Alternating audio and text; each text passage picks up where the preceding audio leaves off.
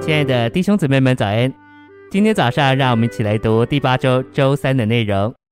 今天的经节是《创世记》十二章七节：耶和华向亚伯兰显现，说：“我要把这地赐给你的后裔。”亚伯兰就在那里为向他显现的耶和华筑了一座坛。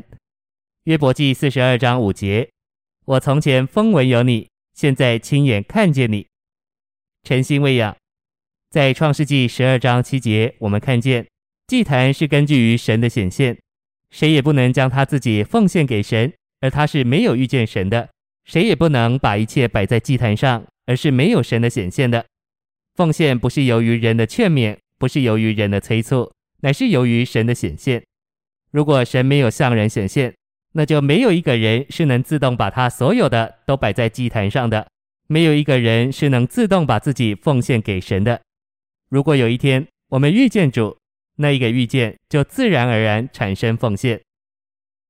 信息选读：遇见神的结局就是叫你完全掉一个头，你不能再继续走你从前的路。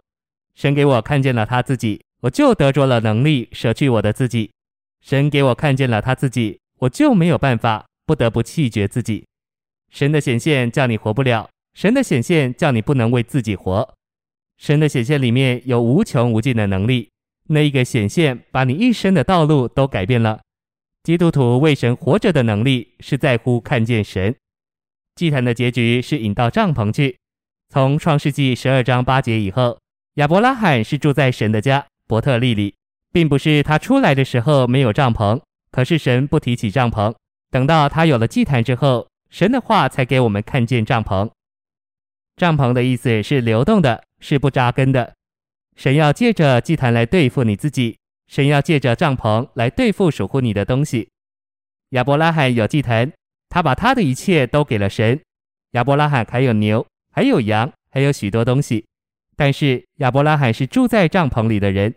换句话说，祭坛所余剩的东西只能保留在帐篷里，这是一个原则。这是你所有的东西都得放在祭坛上。但是还有余剩的东西是留下给你用的，那个东西并不是你所有的，乃是在帐篷里的。我们要记得，若没有经过祭坛，就连帐篷里都不能摆进去。但是经过祭坛的不一定都烧光，许多东西一奉献给神，神就拿去，神就不留给你。但是有的东西摆在祭坛上，神还留给你用。这些从祭坛上留下给你的东西，你只能保守在帐篷里。